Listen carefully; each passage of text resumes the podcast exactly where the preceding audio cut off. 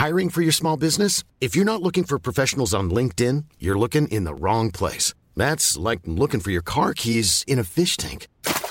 LinkedIn helps you hire professionals you can't find anywhere else, even those who aren't actively searching for a new job but might be open to the perfect role. In a given month, over 70% of LinkedIn users don't even visit other leading job sites. So start looking in the right place. With LinkedIn, you can hire professionals like a professional. Post your free job on linkedin.com slash people today. C'est avec un immense plaisir que je vous parle d'une marque que j'affectionne tout particulièrement, Mama Hangs. Mama Hangs a les produits qu'il te faut en tant que maman allaitante. La brassière et le soutien-gorge d'allaitement absorbant. Ils sont conçus dans un tissu bien spécifique pour l'occasion, aka le micromodal, qui absorbe, sèche vite et te permettra d'éviter toute odeur, et ce en restant au sec. Tout ça veut dire que si comme moi tu as des fuites de lait d'un côté quand le bébé tête de l'autre, adieu coussinet d'allaitement qui se font la malle et bonjour brassière ou soutien-gorge qui tiendra toute la journée. Et ce n'est pas fini. Le petit nouveau de la collection, c'est le body, qui a les mêmes talents absorbants en s'ouvrant à l'avant avec des aimants trop pratiques. Ici, on ne se passera plus de ces produits top quali, beaux et confortables. Alors merci Mama Hanks de soutenir le podcast depuis si longtemps. Et si tu veux en savoir plus, rendez-vous sur leur site mama-hanks.com et avec le code MILCHECKER, tu bénéficieras d'une jolie et rare remise de 15% sur ta commande.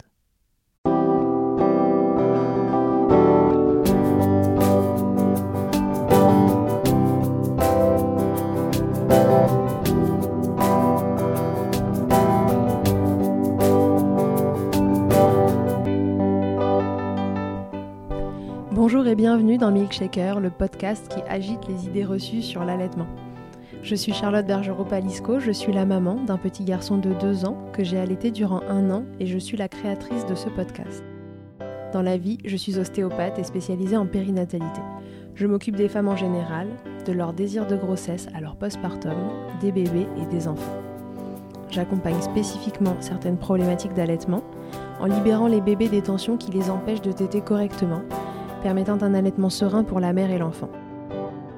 Au fil des consultations, je me suis rendu compte que le principal frein à l'allaitement, c'était le manque d'informations, de partage d'expériences et de vécu dans une société où l'allaitement n'est pas une norme. Je vous propose donc d'interroger avec moi des mères et des pères sur leurs expériences, mais aussi de vous informer auprès de professionnels spécialisés en allaitement. Mon objectif est simple, vous informer, vous donner des clés pour faire des choix en conscience banaliser l'allaitement sous toutes ses formes, vous le rendre plus accessible, plus facile et alimenter ce fameux village dont on a tant besoin pour élever un enfant. Si vous aimez ce podcast et que vous souhaitez le soutenir, c'est très simple. Notez-le, abonnez-vous et mettez un commentaire avec 5 étoiles de préférence en fonction de votre plateforme d'écoute. Mais surtout, partagez-le sur les réseaux sociaux at Milkshaker Podcast pour le faire connaître vous avez désormais la possibilité de faire un don pour soutenir Milkshaker et par la même occasion soutenir une association. En effet, 50% des dons seront reversés à des associations qui en ont besoin. Ce mois-ci et jusqu'au 1er juillet 2021, Milkshaker commence très simplement par soutenir IGI, une association pour laquelle je suis bénévole en tant qu'ostéopathe, fondée par Catherine Ribus et qui a pour vocation de prodiguer des soins ostéopathiques gratuits pour les femmes et les enfants. J'y tiens tout particulièrement car c'est cette association qui m'a permis de connaître Catherine et c'est par ce biais que nous nous sommes découvertes et lancées dans l'aventure folle de créer en région parisienne un centre de soins pour les femmes et les enfants. Pour plus d'informations et pour faire un don, rendez-vous donc sur mon site internet charlotte-bergerot.fr, rubrique Milkshaker. Et comme il se dit couramment que c'est avec de petits ruisseaux qu'on fait de grandes rivières, je vous précise qu'il n'y a pas de petits dons. Et maintenant, place à l'épisode. Je vous présente aujourd'hui Camille, une jeune maman qui va se faire bousculer par l'allaitement. Camille s'était renseignée, l'allaitement pour elle ce n'était pas une option, c'était son chemin. Mais spoiler, ce chemin va être franchement cabossé. Ça commence très vite, avec un bébé qui tète mal, qui présente des freins restrictifs au beau milieu de notre cher confinement de mars 2020 alors que la prise en charge est en pause. Mais ce n'est pas tout, sa petite fille développe aussi rapidement un RGO. Entendez reflux gastro-œsophagien ou reflux pathologique et comme si cela n'était pas suffisant, ce sera triplé de différentes allergies alimentaires. Camille n'imagine pas une seconde arrêter son allaitement. Alors envers et contre toutes ces difficultés, elle s'accroche, elle décide de libérer sa fille de ses freins restrictifs et de changer son régime alimentaire pour que sa petite fille puisse bénéficier de son lait sans douleur. Au programme Persévérance, soutien et résilience. Bienvenue Camille dans la team des Milkshakers. Belle écoute. Bonjour Camille, bienvenue dans Milkshaker. Bonjour Charlotte, merci beaucoup. Camille, est-ce que tu peux te présenter pour les gens qui nous écoutent, nous dire ce que tu fais dans la vie, euh, de qui es-tu la maman? Alors du coup, euh, je m'appelle Camille, j'ai 24 ans, j'habite en Ile-de-France et je suis la maman d'une petite fille de 14 mois qui s'appelle Evie. Et sinon, au niveau professionnel, moi je suis gestionnaire de sinistres euh, en assurance construction. Et à côté de ça, bah, je suis passionnée de cuisine. Voilà. Ok, très bien. Alors Camille, euh, comment ça s'est passé pour toi les démarrages d'allaitement? Comment euh, tu avais envisagé les choses? Euh, Pour toi, est-ce que c'était une évidence ou au contraire, est-ce que tu avais des a priori sur l'allaitement? Comment tu es arrivée dans ton expérience de maman allaitante?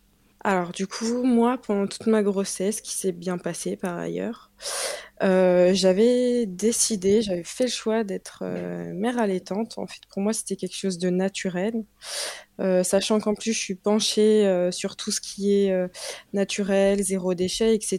Bah, en fait, c'était une continuité. Mmh Et du coup, je me suis bien renseignée à travers des livres, à certains groupes Facebook, euh, des comptes Instagram, notamment euh, celui de Camille Lolo Helpeuse mhm. et plein d'autres.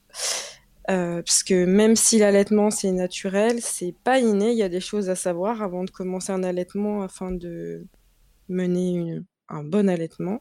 Et alors comment ça s'est passé quand ta petite Evie est arrivée? Est-ce que l'accouchement s'est bien passé? Est-ce que tu as pu la voir rapidement avec toi? Comment se sont passés ces démarrages d'allaitement? Alors, du coup, euh, j'ai accouché dans une maternité par voie basse, sans problème, assez rapidement.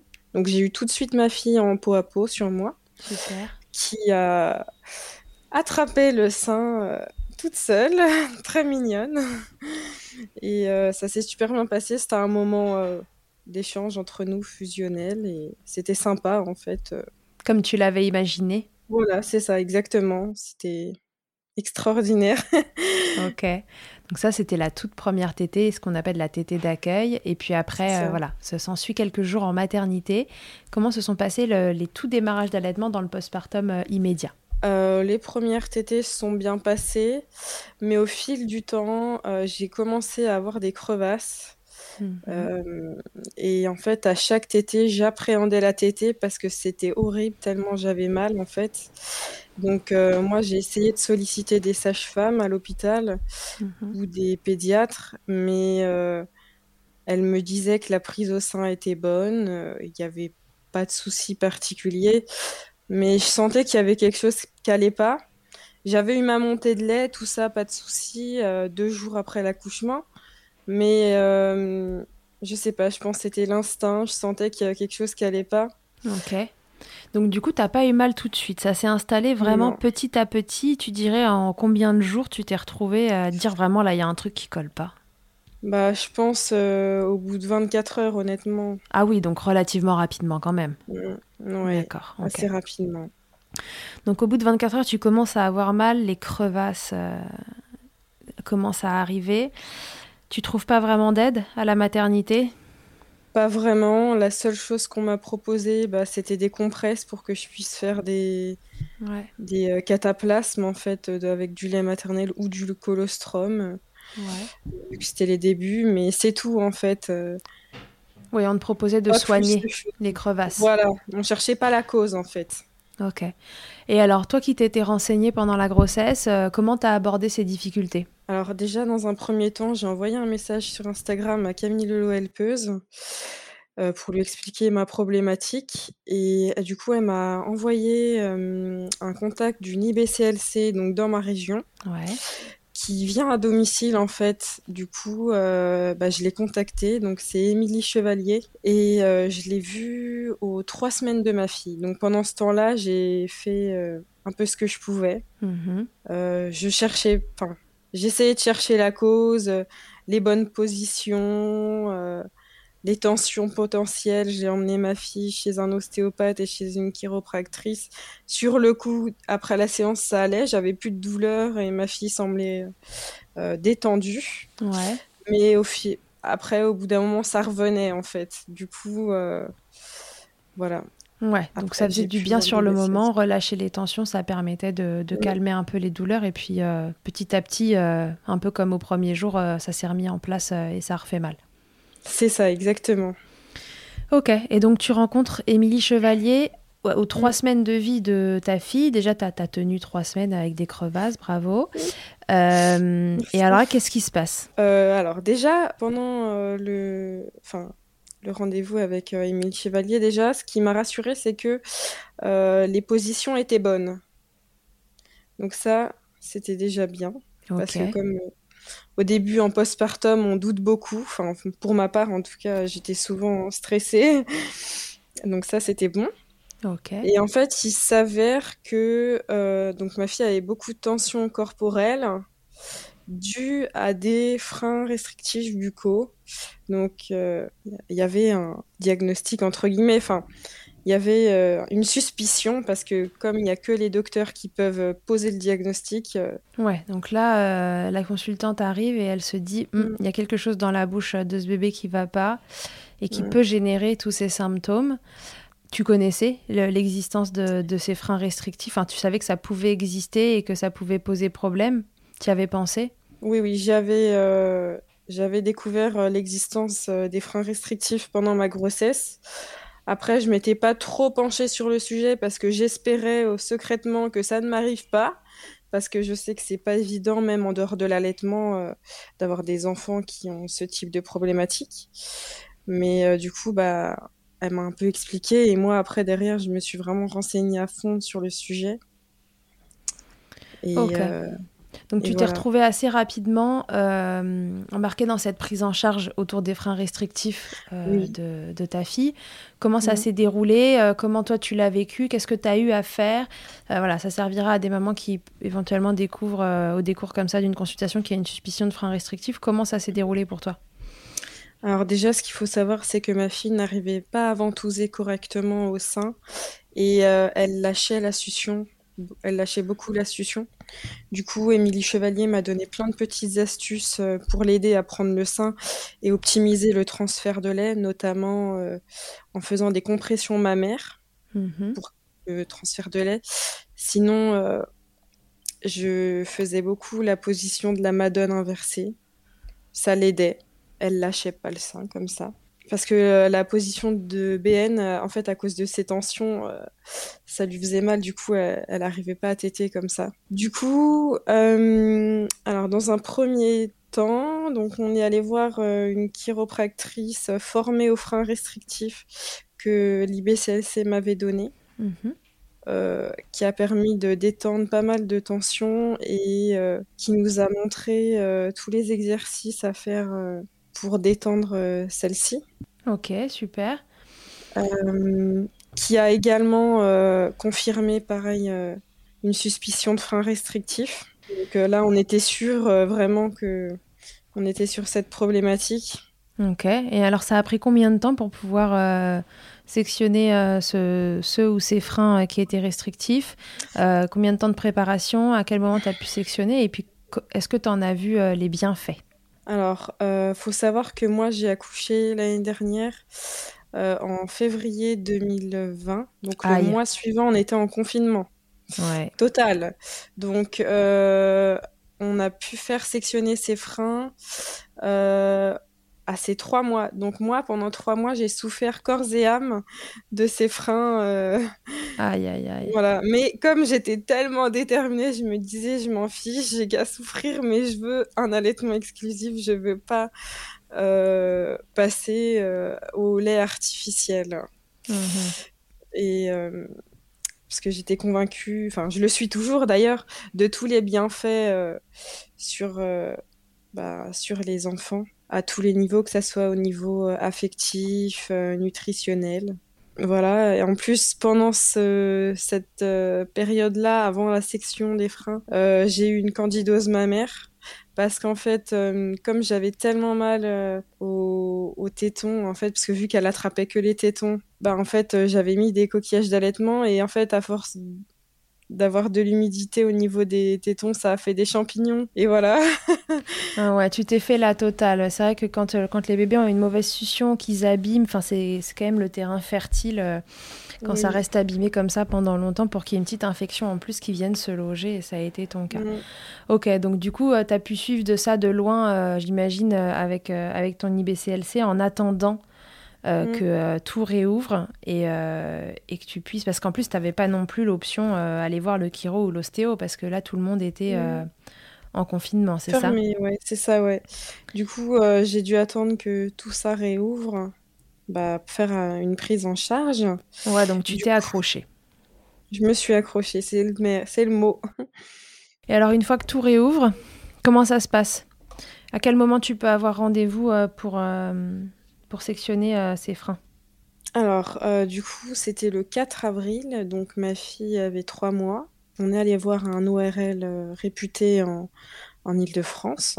Et du coup, en fait, il a confirmé, donc il a posé le diagnostic du frein de lèvres et frein de langue restrictif. Mmh coup, il nous a conseillé de faire une section, enfin une frénectomie, parce qu'il y avait vraiment des symptômes même en dehors de l'allaitement, en fait, euh, c'était un bébé qui avait un fort euh, reflux.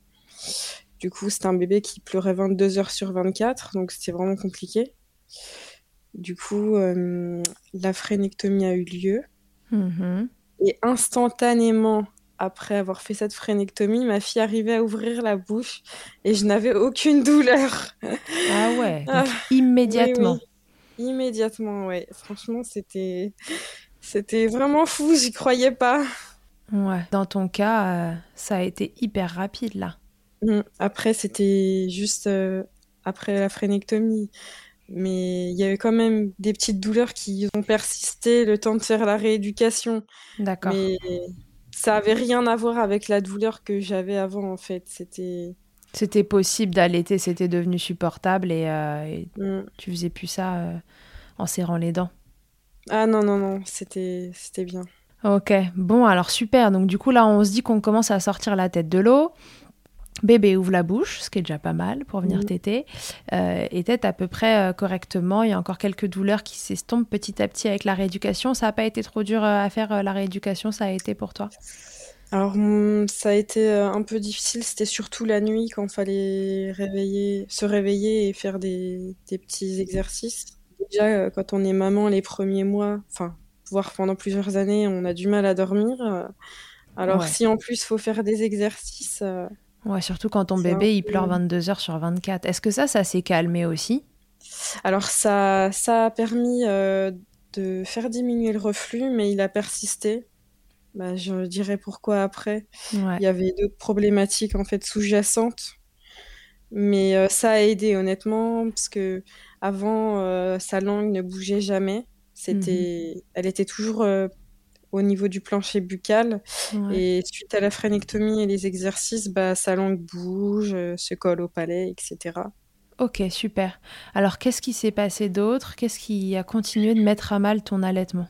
Alors, déjà, il faut savoir que ma fille avait beaucoup de selles glaireuses. elle avait tout le temps mal au ventre, surtout après avoir tété. Elle hurlait, euh, on entendait donc euh, le reflux euh, interne et externe, donc il y avait beaucoup de vomi. Ouais. Et en fait, on sait que dans les premiers mois, les enfants ont des petites régurgitations, mais là, c'était tout le temps. Et à un moment, en fait, à ses quatre mois, elle a refusé de s'alimenter, en fait. Ah ouais. Donc on s'est dit, ça sent pas bon là. Du coup, on a décidé. Parce qu'elle avait trop mal Oui, en fait, c'est ça. Elle avait aussi fait une association au sein à la douleur, en fait. S'alimenter, pour elle, c'était devenu une douleur. Aïe, aïe, aïe. Mmh. Elle avait été traitée pour son reflux euh, jusque-là ou pas? Alors, euh, juste avec du Gaviscon, donc c'était juste pour apaiser, quoi. Du coup, on a vu un pédiatre euh, vers, chez, vers chez nous nous a dit que ça pouvait être un reflux gastro-œsophagien. Et donc, elle a eu de l'inexium. Enfin, je sais pas si on a le droit de dire le médicament, mais en tout cas, elle a eu quelque chose pour apaiser tout ça. Ouais, l'inexium est un médicament qui permet d'agir pour que le pour que l'estomac produise euh, moins d'acidité ou pas d'acidité et que du coup euh, ça arrête de remonter, enfin que ce qui remonte au moins euh, n'irrite pas plus L'œsophage, qui est parce que quand on arrive sur du RGO, comme en parle la Camille, euh, on est euh, sur des bébés qui ont l'œsophage qui s'est inflammé en fait. Donc ça petit à petit, jour après jour, ce liquide acide qui remonte de l'estomac. Et on parle pas de du bébé qui régurgite un peu après son biberon, on parle de celui qui reflue en interne euh, et ou en externe. Mais c'est tout le temps et à force, voilà. Jour après jour, ça vient irriter l'œsophage qui un beau jour dit voilà, fini. Moi je veux plus rien ici parce que j'ai trop mal. Et dans, ton cas, ça a été euh, la sanction, elle a arrêté de manger, quoi. Exactement, mais totalement. Euh, en fait, euh, ça s'est fait progressivement, puis plus du tout, en fait. D'accord. du coup, bah moi, j'ai dû tirer mon lait et on lui donnait en fait avec une seringue. D'accord. parce qu'elle voulait pas du tout le sein, sauf la nuit quand elle se réveillait en tétant, parce que c'est un réflexe un peu physiologique. Mais c'était juste hein, quand même. Ouais, donc du coup, euh, pipette et lait, euh, tout doucement. Pendant combien de temps ça dure ça? Deux mois, deux longs mois. C'était très difficile. Euh, deux mois de pipette. Moralement. et physiquement, c'était très très dur. Donc toi, tu tirais ton lait, t'entretenais ta lactation. et mmh, tu donnais ton lait à la pipette. Waouh. Ouais. Et j'essayais aussi faire du pot à pot, des lunes de miel pour qu'elle puisse euh, bah, en fait euh, oublier euh, cette enfin elle avait fait un comment dire enfin oublier la douleur ouais qu'elle avait ressenti quand elle était au sein. Oui voilà c'est ça. Et j'étais en contact presque tous les jours avec l'IBCLC qui me donnait plein de petites astuces de conseils et qui étaient ben, un soutien moral en fait. J'avais ma famille aussi mais en fait dans ma famille personne n'a allaité donc en fait J'étais un peu seule, on va dire. Ouais. Et, ton conjoint dans euh, tout ça, comment il le vivait? Alors lui, euh, vraiment, c'était. Enfin, il s'allait toujours. C'est un soutien, vraiment. Un gros soutien. Ouais. Euh, franchement, il y a des moments où je me suis dit, mais je vais jamais pouvoir la remettre au sein. Je vais devoir passer en tir allaitement exclusif, mais pour toujours. Et je voulais pas ça. Et lui, à chaque fois, il me disait, mais non, tu vas voir ça, tu vas y arriver, je t'aiderai, euh, je ferai tout ce que tu veux, enfin, je serai là pour toi toujours. Ouais, faut dire qu'au bout de deux mois, c'est vrai qu'il y avait moyen de se décourager parce que quand un bébé s'est pas remis au sein pendant deux mois, on se demande à quel moment il va le faire. Comment, euh, mm. comment ça s'est euh, décanté tout ça Est-ce que l'inexium lui a fait du bien rapidement? Est-ce qu'elle a eu d'autres traitements? Qu'est-ce que vous avez fait pour, pour endiguer ce reflux? Qu'est-ce qui se passait? Vous avez su? Alors, euh, du coup, euh, après avoir vu ce pédiatre, euh, on a fait, on a donné le traitement, ça allait mieux. Il y avait moins de pleurs. elle semblait plus apaisée, mais bon, ça persistait quand même. Même si c'était moins douloureux, il y avait beaucoup de régurgitation et son poids a stagné. Donc, même si elle recevait du lait, le poids stagnait. Donc, il y avait quelque chose qui allait pas. Donc, on a décidé de consulter un allergologue pédiatrique. Et on a réalisé en fait des tests euh, des... sur la peau et des prises de sang qui ont révélé de multiples allergies qui pourraient être euh, l'explication de ce reflux persistant, ces problèmes de poids. Mm, mm, mm.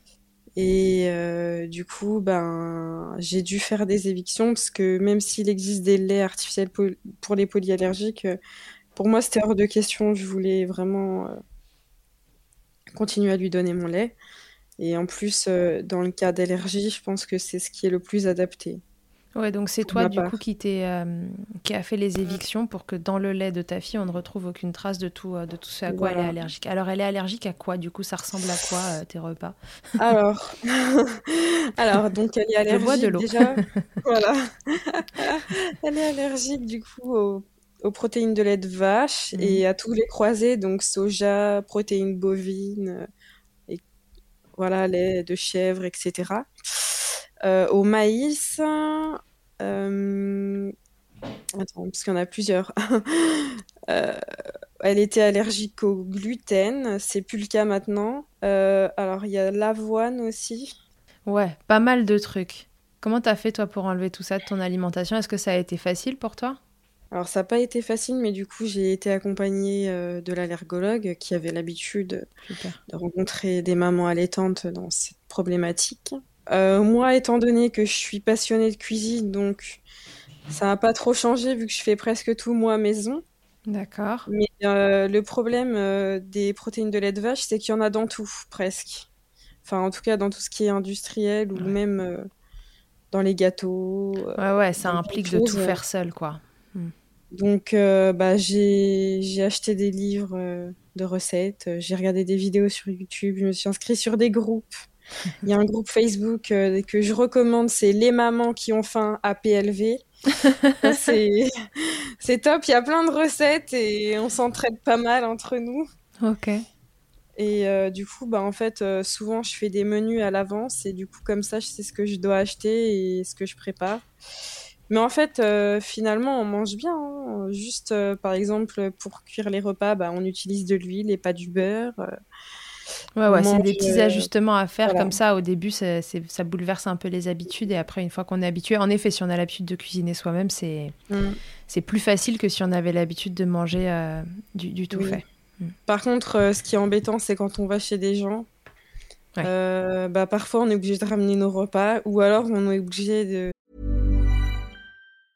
You should celebrate yourself every day, but some days you should celebrate with jewelry. Whether you want to commemorate an unforgettable moment or just bring some added sparkle to your collection, Blue Nile can offer you expert guidance and a wide assortment of jewelry of the highest quality at the best price. Go to BlueNile.com today and experience the ease and convenience of shopping Blue Nile, the original online jeweler since 1999. That's BlueNile.com. BlueNile.com.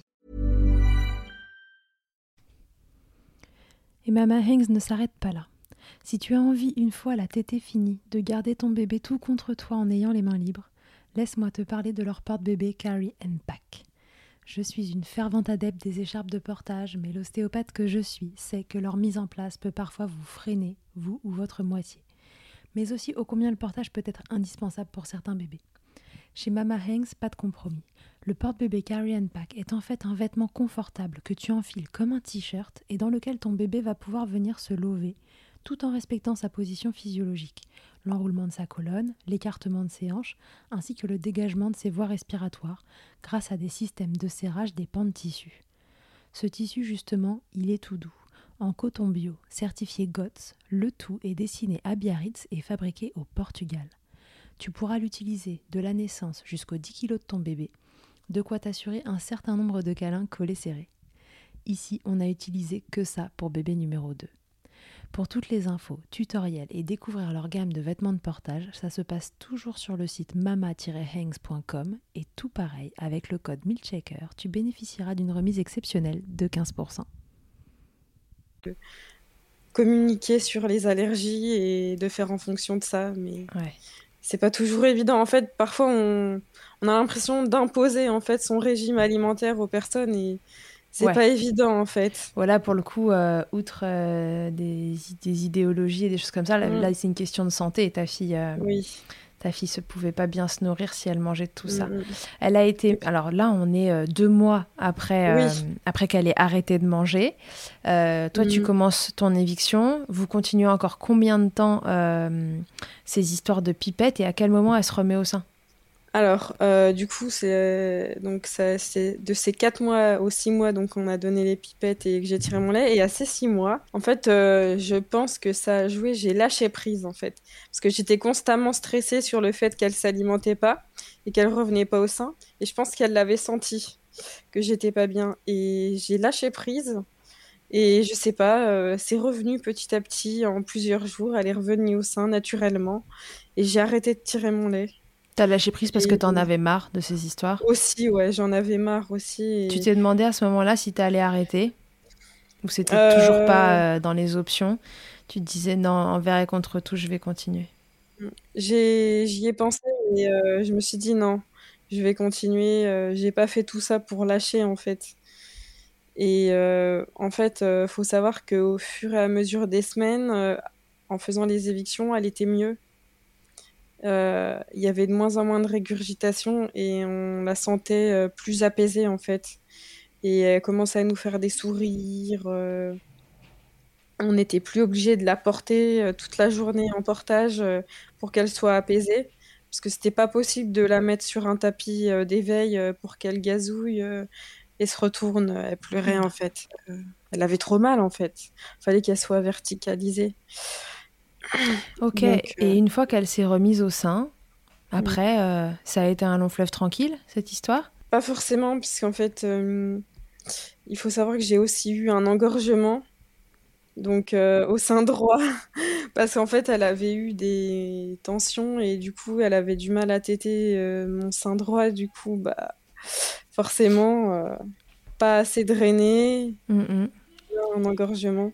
Ouais, donc c'est la porte ouverte à l'engorgement, en effet, quand un sein n'est pas bien drainé. Comment tu as pu régler ça, ces histoires de tension? C'est un thérapeute manuel qui s'en est occupé? Exactement, voilà. Et ça a permis de, régler les choses, on va dire. Ok. Parce que j'ai oublié d'en parler, mais euh, en fait, elle avait euh, le syndrome de Kiss dû à ses freins et aussi, en fait, elle avait une mauvaise position fétale dans mon ventre. Mhm. Et pendant l'accouchement, j'ai eu des fortes contractions, très très fortes et rapprochées. Et du coup, bah, elle était un peu en banane, si je puis dire. Ouais.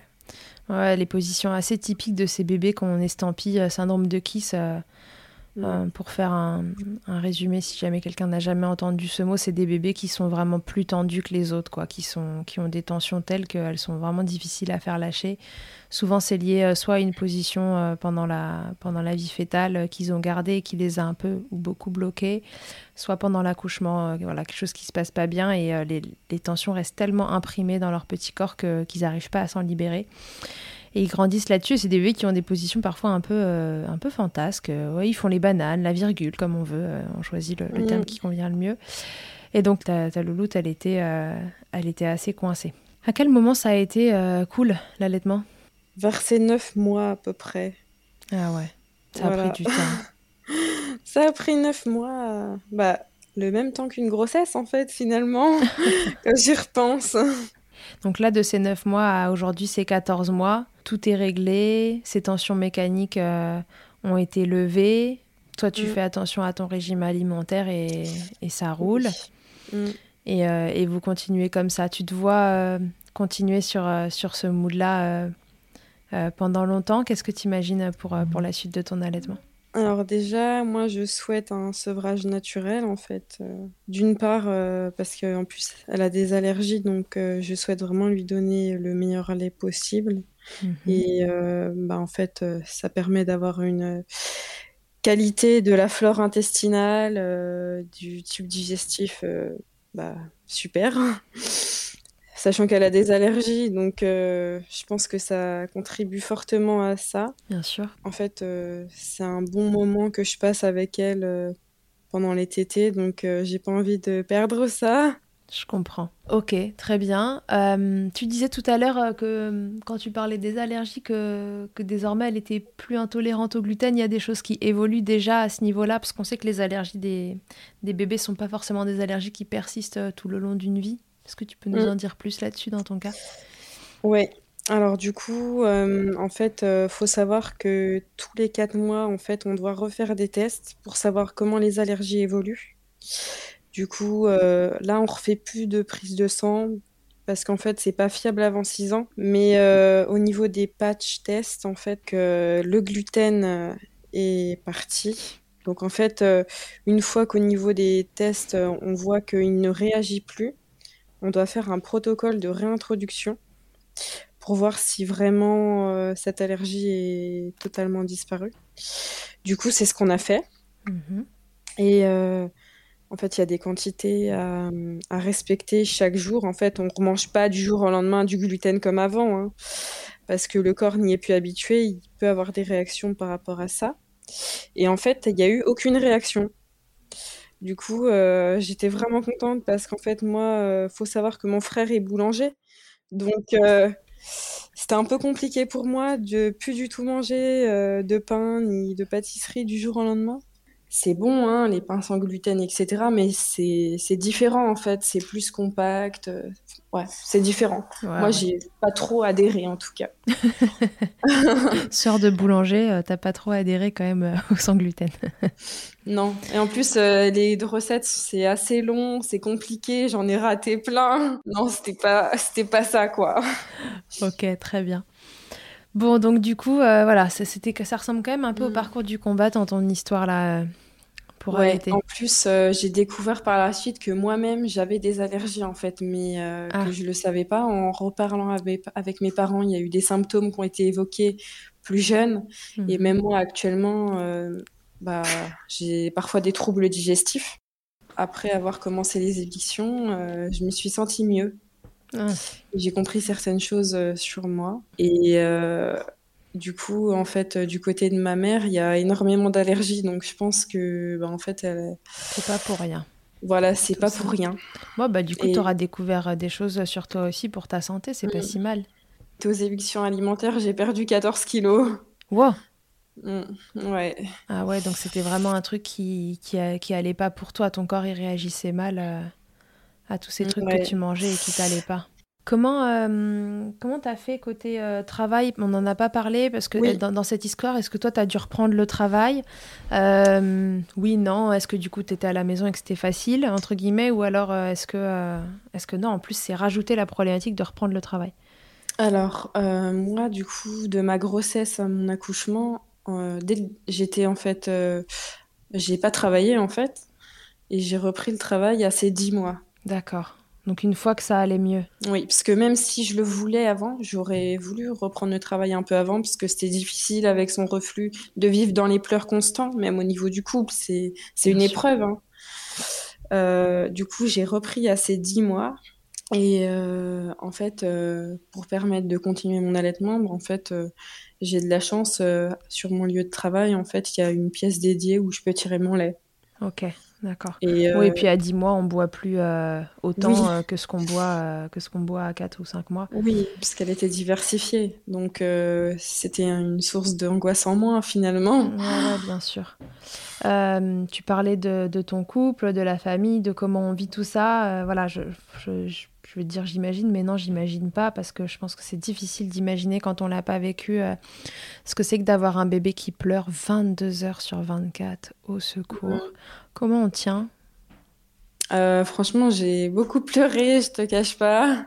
C'était dur euh, physiquement et moralement parce qu'en fait, dès qu'elle se réveillait, elle pleurait non-stop. En fait, j'arrivais pas à profiter d'elle.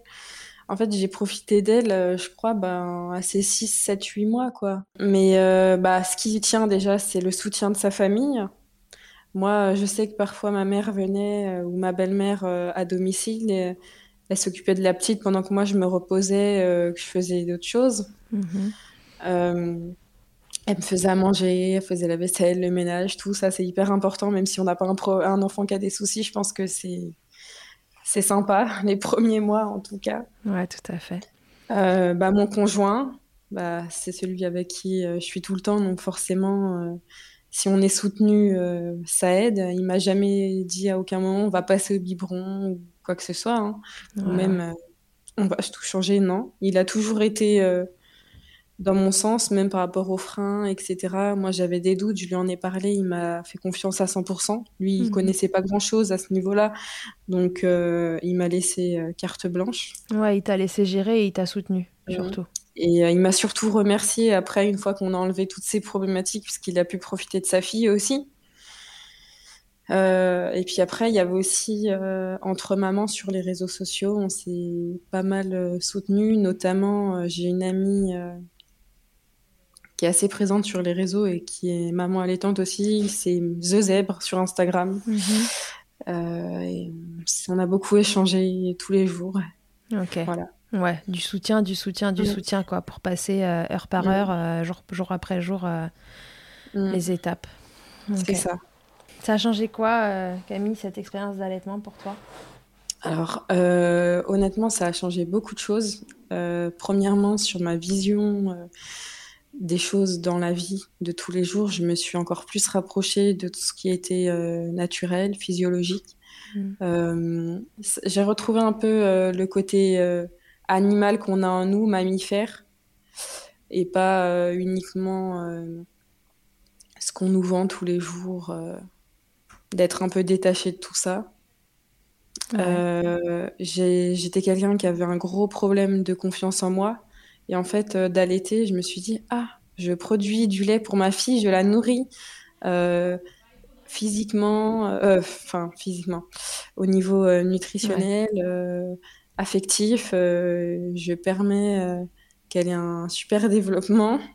C'est mhm. cool. Et surtout, je me suis dit, ah, j'ai quand même réussi à tenir les évictions, souffrir pendant tout ce temps-là, et j'ai tenu. Donc, ça m'a apporté beaucoup de choses à ce niveau-là.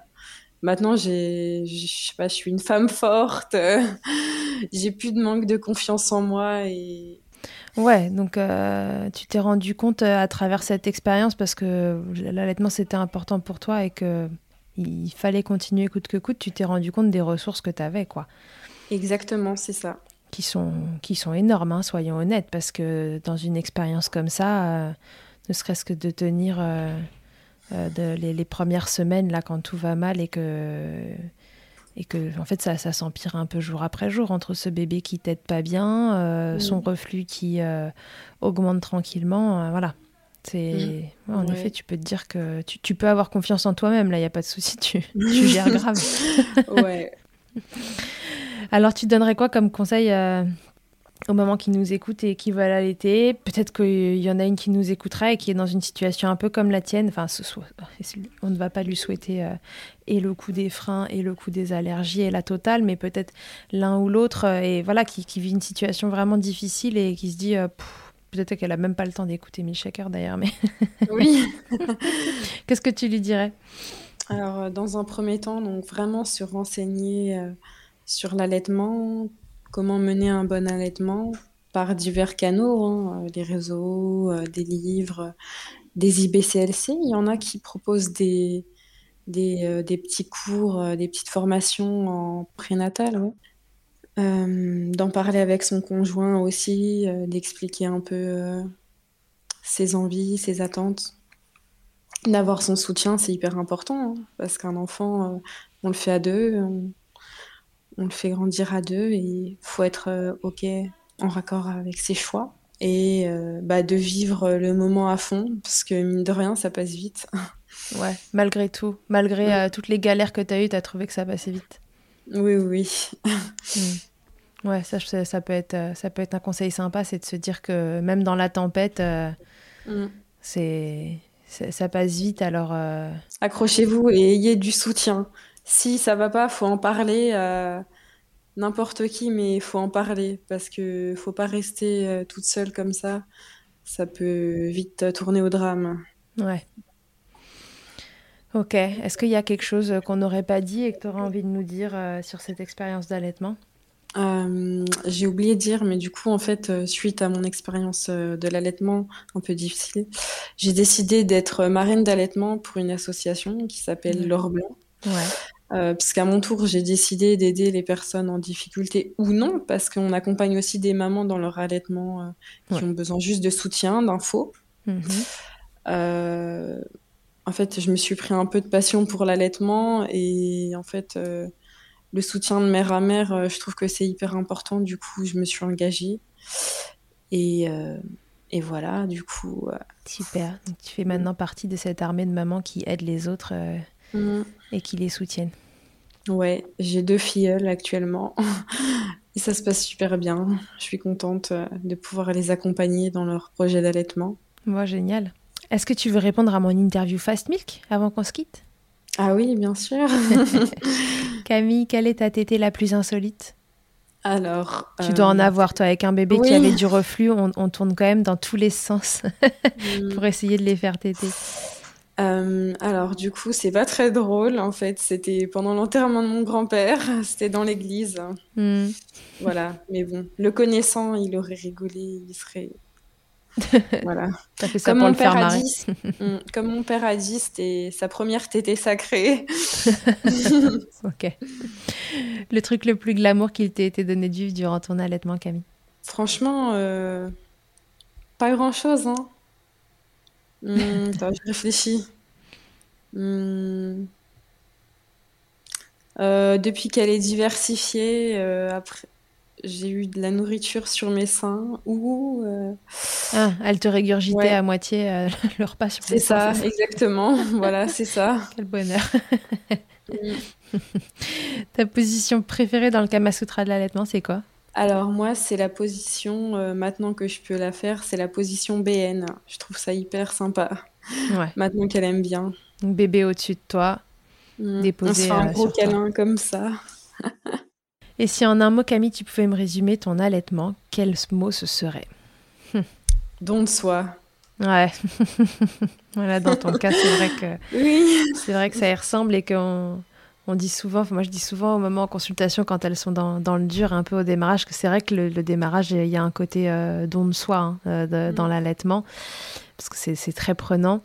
Mais mm. euh, en général, ça dure pas non plus éternellement.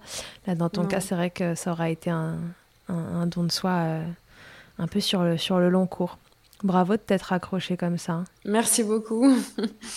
ouais, euh, c'est impressionnant. Vous, vous m'impressionnez toujours de, de, la force que vous pouvez avoir pour, pour allaiter vos chouchous un peu envers et contre tout. Parce que quand ça se passe comme ça, c'est vrai que à tout moment, tu peux te dire que, voilà, enfin, on sait que c'est jamais l'allaitement le problème, mais parfois euh, on le voit comme le curseur qu'on peut abaisser pour que, pour que la situation se, se calme un petit peu et qu'on puisse mm. reprendre un peu de, de, souffle et de ressources. Et euh, voilà, toi tu, tu l'as pas vu comme ça, tu l'as vu autrement et, euh, et, ça fait que du coup, bah, voilà, 14 mois, ta chouchoute, elle est encore allaitée, elle a en effet mm. un bon lait qui lui convient bien parce que tu fais tout ce qu'il faut pour que pour qu'il n'y ait rien qui n'aille pas dans dans son lait. Et euh, voilà, mm. bravo, bravo.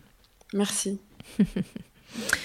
bon, bah voilà, si euh, il y a quelque chose à suivre, Camille, sur ton compte, euh, tu nous racontes tes recettes et tes machins ou Oui, j'ai un compte donc sur Instagram où bah, je parle de mon expérience de maman, de recettes aussi. C'est c'est maman qui s'y colle sur Instagram. Donc, si vous êtes en éviction euh, de, de, tout et que vous savez plus quoi manger, vous trouvez peut-être deux, trois idées de recettes euh, sur le compte de Camille. Et puis, je vous remettrai le nom du groupe Facebook euh, des mamans qui ont faim. c'est ça Oui, c'est ça. PLV. Ce nom de compte est trop rigolo. ok. Est-ce qu'il y a autre chose que tu voulais nous dire, Camille?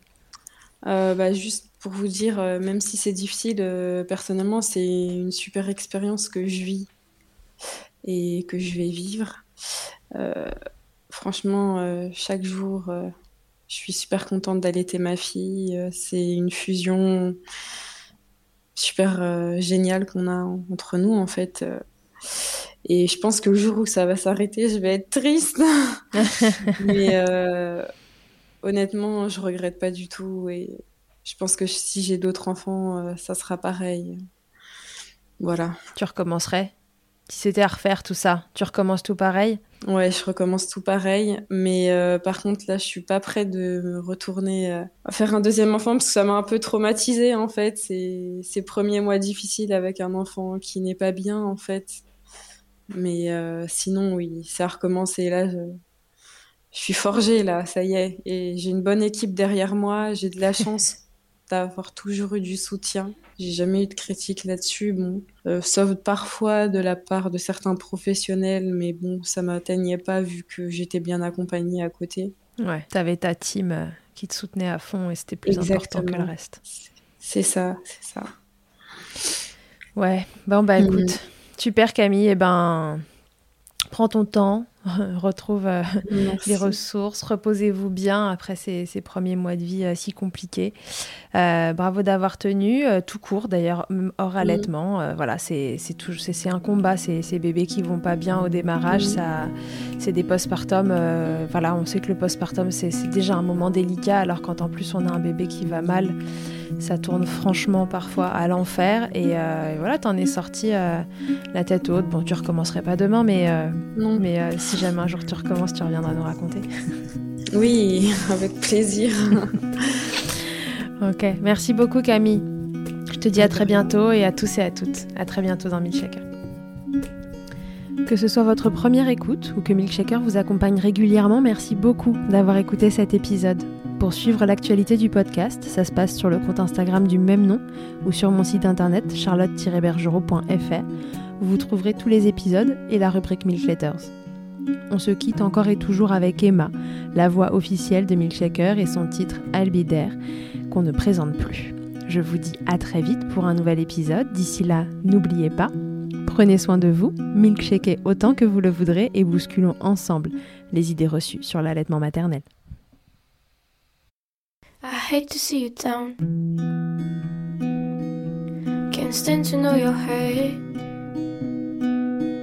When you say it's getting loud, the voices in your heart. And you know I get it, so let it all out. Keep your head up, your masterpiece, and I'll swear that I'll be there by your side.